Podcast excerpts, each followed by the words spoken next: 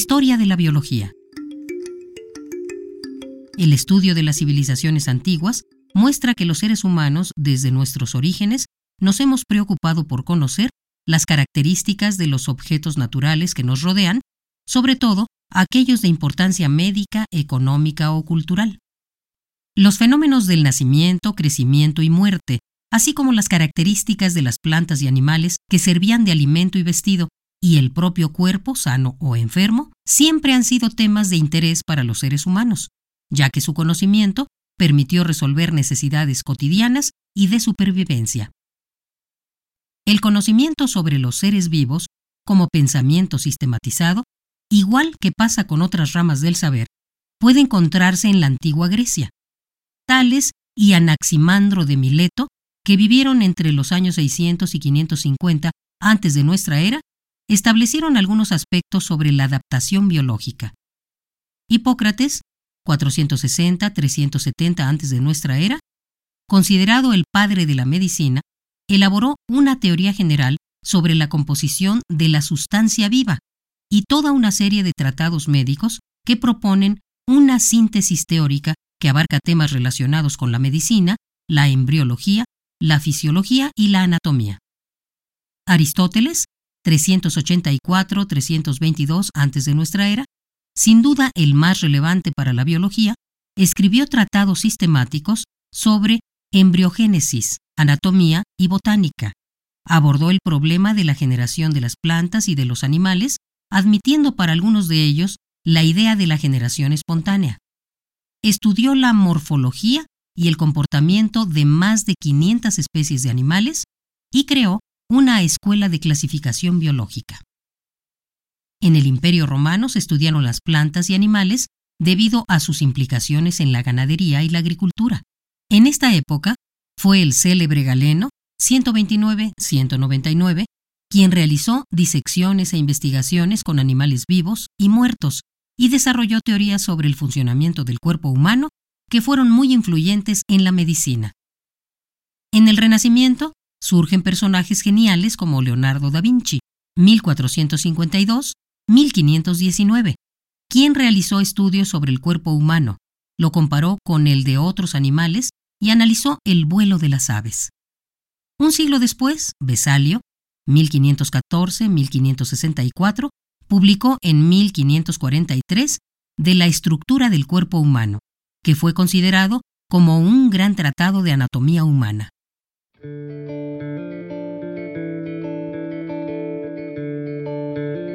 Historia de plantas y animales.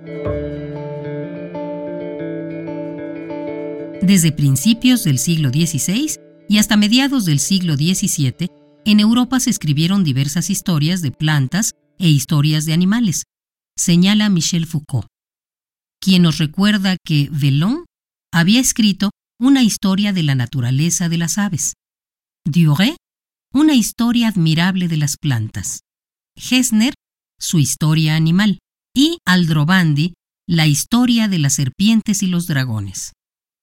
La descripción de una planta o un animal durante muchos siglos, continúa Foucault, fue una descripción unitaria y absolutamente conexa que señalaba cuáles eran los elementos y los órganos de los seres vivos, semejanzas, virtudes, leyendas e historias en las que estaban todos mezclados, los blasones en los que figuraban, los medicamentos que se fabricaban con sus sustancias, los alimentos que proporcionaban, lo que los antiguos decían, lo que los viajeros hablaban del espécimen, etc. Escribir las historias presuponía esfuerzos enormes como el de Aldrovandi, en Bolonia, que se propuso realizar su gran historia de los animales, de la cual produjo tres tomos relativos a aves, publicados en 1599 uno sobre insectos en 1602, y la muerte lo sorprendió cuando estaba escribiendo el relativo a las serpientes y los dragones, el cual culminan sus alumnos casi 50 años después. Este tipo de historias de plantas y animales seguían modelos similares a los establecidos en el periodo aristotélico y continuado en la etapa medieval. Charles Singer subraya que en Europa, antes de la historia natural, lo que predominaba eran las historias de animales y plantas, y los textos que se producían eran los teatros, los tesoros, los tratados y sobre todo las historias.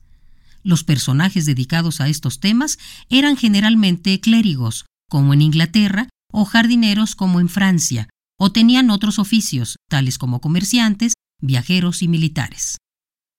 En la entonces Nueva España, entre los siglos XVI y XVII, se produjeron varias historias como la de Bernardino de Sahagún, Historia General de las Cosas de la Nueva España, que incluye datos sobre plantas y animales. Gregorio López, que hizo El Tesoro de Medicinas. El Teatro Americano de Agustín de Betancourt. Y Juan de Cárdenas, que elaboró sus problemas y secretos maravillosos de las Indias. Hubo en esa época un gran esfuerzo por consignar todo lo que se sabía sobre los animales y las plantas, y el esfuerzo se centró en las descripciones, en las costumbres a las que muchas veces se les llamaba curiosidades, registrando los usos no solo medicinales o comestibles, sino también los referentes a adornos y ceremoniales, al mismo tiempo que se consignaban las cosmovisiones construidas alrededor de plantas y animales. La historia natural.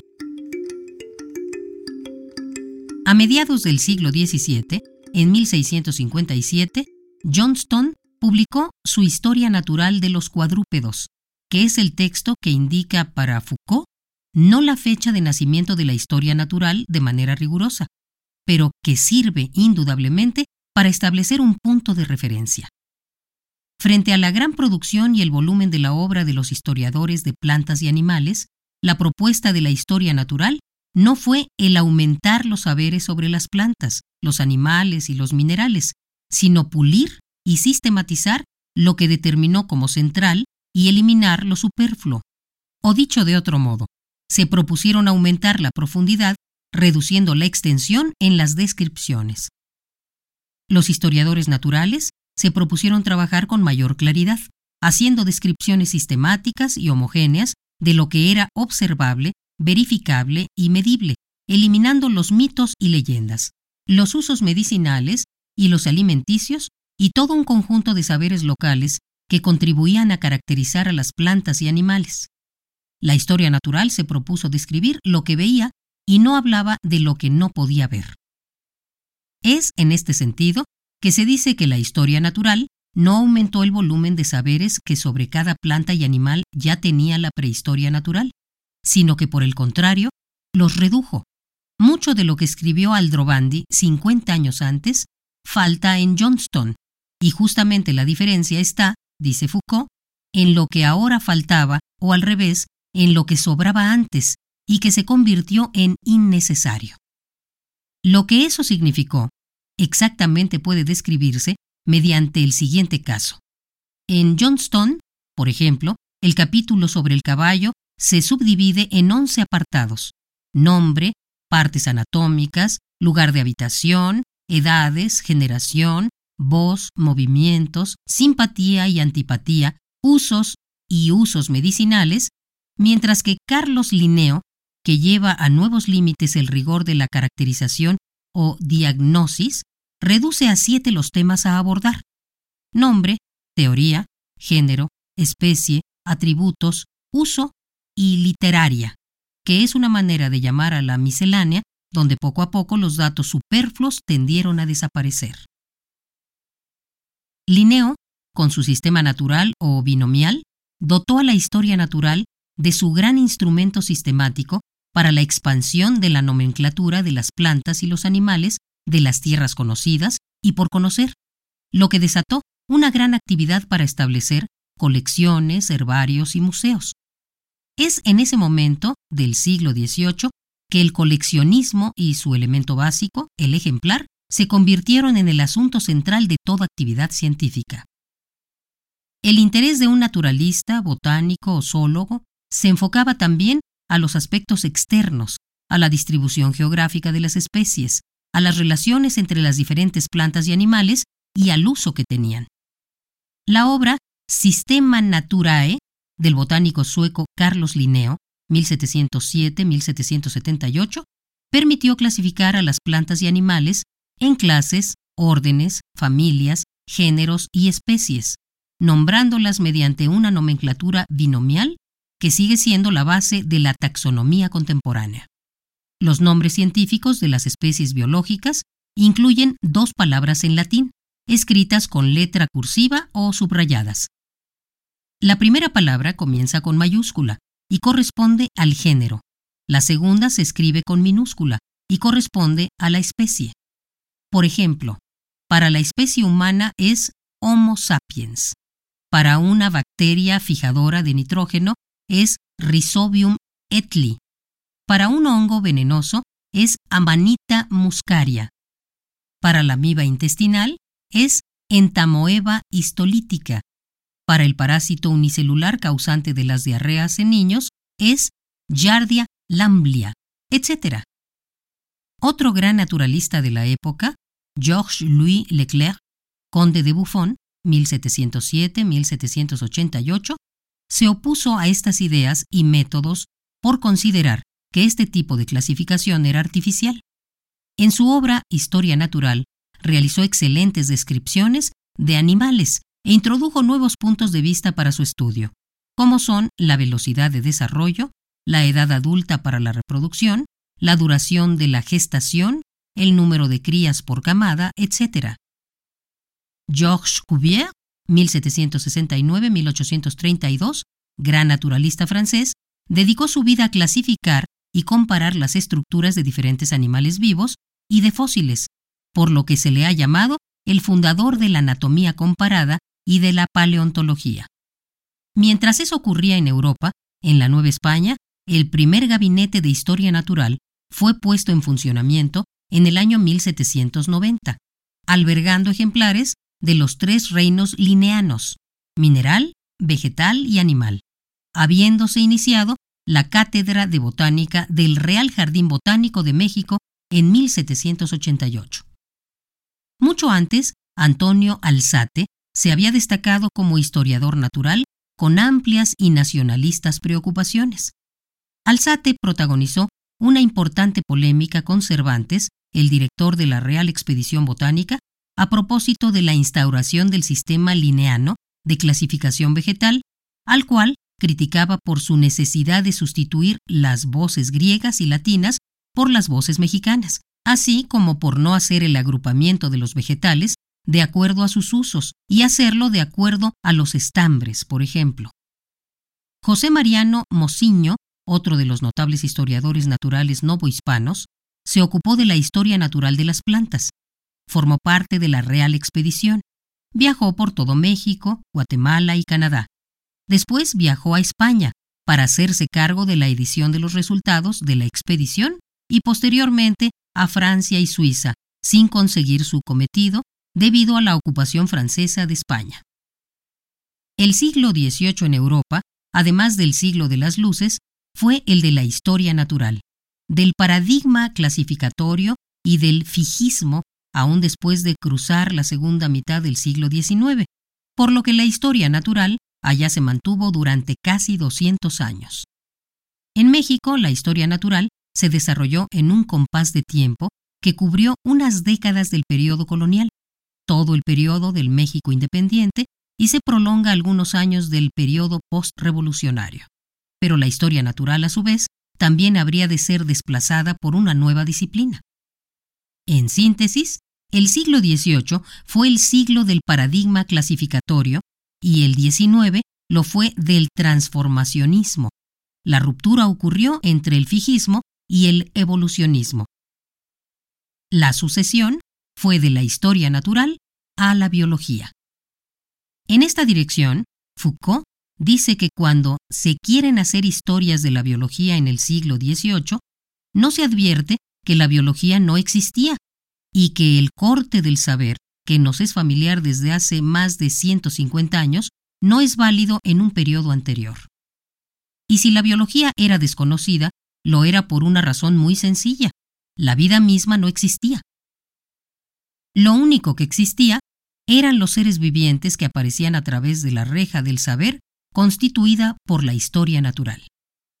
De este modo, pese al gran conocimiento que se tenía sobre los seres vivos, hasta el siglo XIX no existía una ciencia que planteara la unificación del estudio de los seres vivos y no se tenía una concepción clara de las funciones que llevan a cabo los organismos.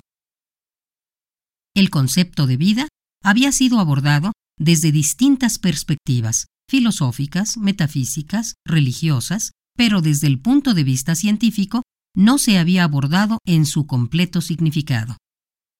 Al inicio del siglo XIX, dos grandes naturalistas, el francés Lamarck, 1744-1829, y el alemán Treviranus, 1776-1837, plantearon la necesidad de construir una ciencia dedicada al estudio específico de los seres vivos, que investigara los rasgos comunes de las plantas y animales y acuñaron el término de biología, separándose de la historia natural. Sin embargo, como frecuentemente ocurre en la historia de la ciencia, primero se formuló el concepto y se necesitó medio siglo de gran actividad para que se le dotara de un gran contenido, se desarrollara una ciencia floreciente y se establecieran los rasgos unificadores que caracterizan a los procesos biológicos. Quienes acuñaron el término biología decidieron reorientar las investigaciones hacia el estudio de la vida.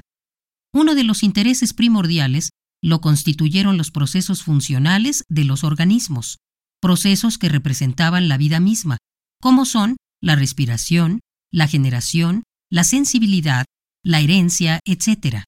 Asimismo, el desarrollo de enfoques históricos, es decir, estudios que explican cómo habían sido los procesos naturales a lo largo del tiempo. De este modo, a mediados del siglo XIX, se produce un cambio profundo en la práctica de la biología. En menos de 20 años se plantea la teoría celular, que sostiene que la unidad fundamental de los seres vivos es la célula, la teoría de la evolución, que rechaza la idea de que los seres vivos son entidades fijas, y nos explica cómo se transforman las especies biológicas en el tiempo. Al mismo tiempo que se analizan las grandes funciones químicas, se estudia la herencia, las fermentaciones, la síntesis de compuestos orgánicos, entre otros temas fundamentales. En el siglo XIX, en las obras de grandes estudiosos de la vida como Theodor Schwann, Matthias Schleiden, Charles Darwin, Gregor Mendel, Claude Bernard y Louis Pasteur, entre muchos otros, se definieron nuevos conceptos, métodos y objetos de estudio, es decir, grandes programas de investigación que se encuentran en el origen de la biología moderna.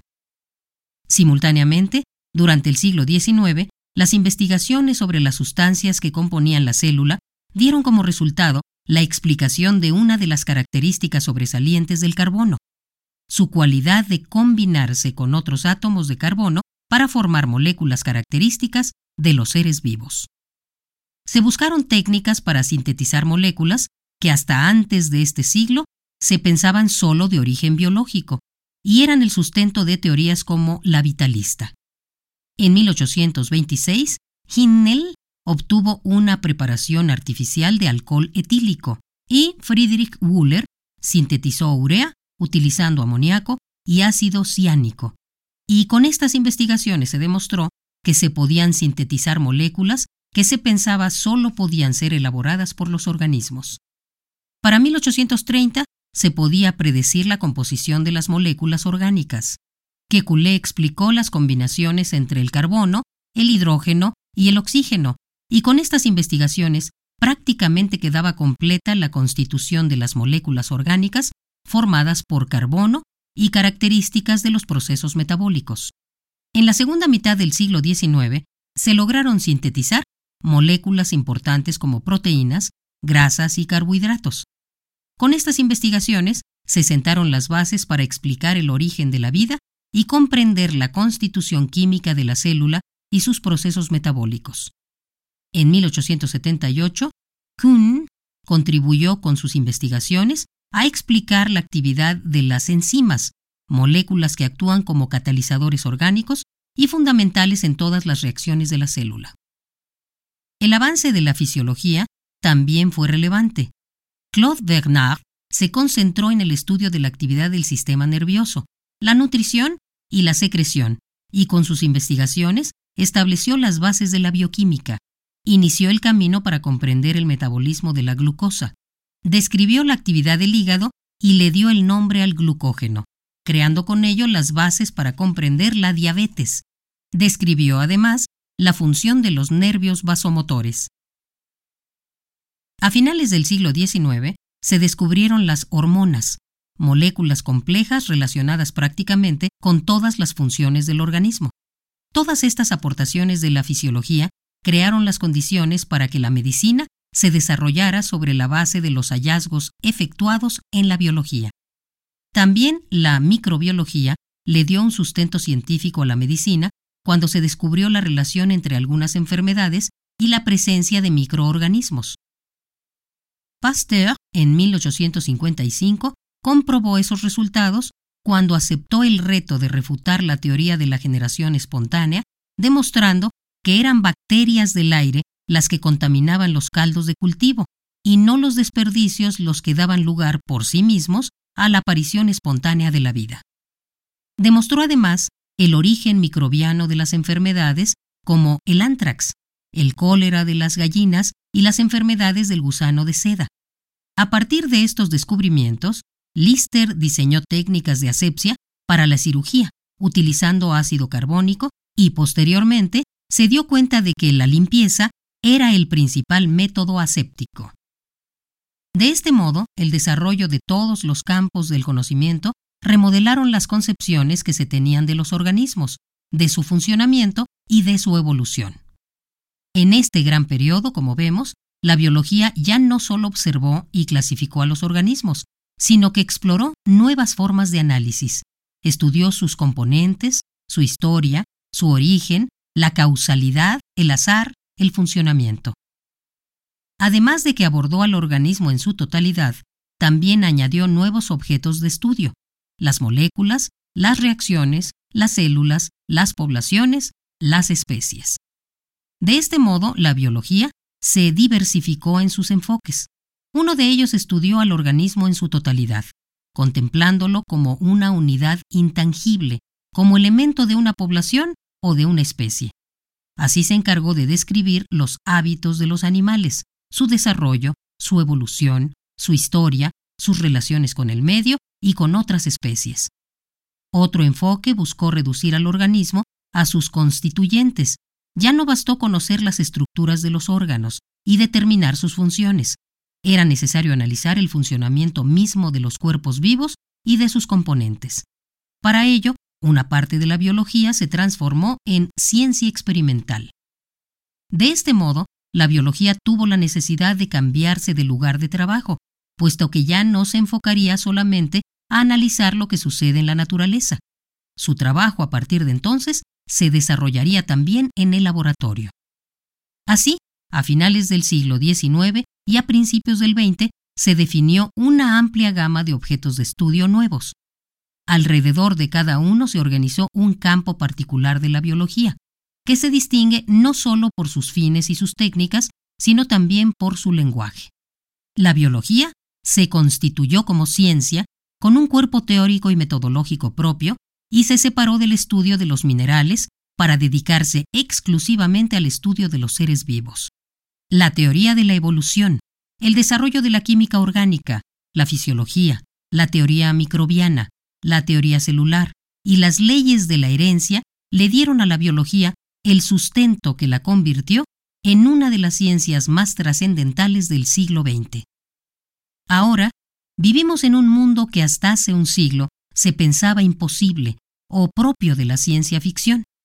La clonación, el proyecto Genoma Humano, los organismos transgénicos, la terapia génica, entre otros, son ejemplos del gran impacto que la biología tiene en la sociedad, que la han transformado en una de las ciencias más importantes del siglo XXI.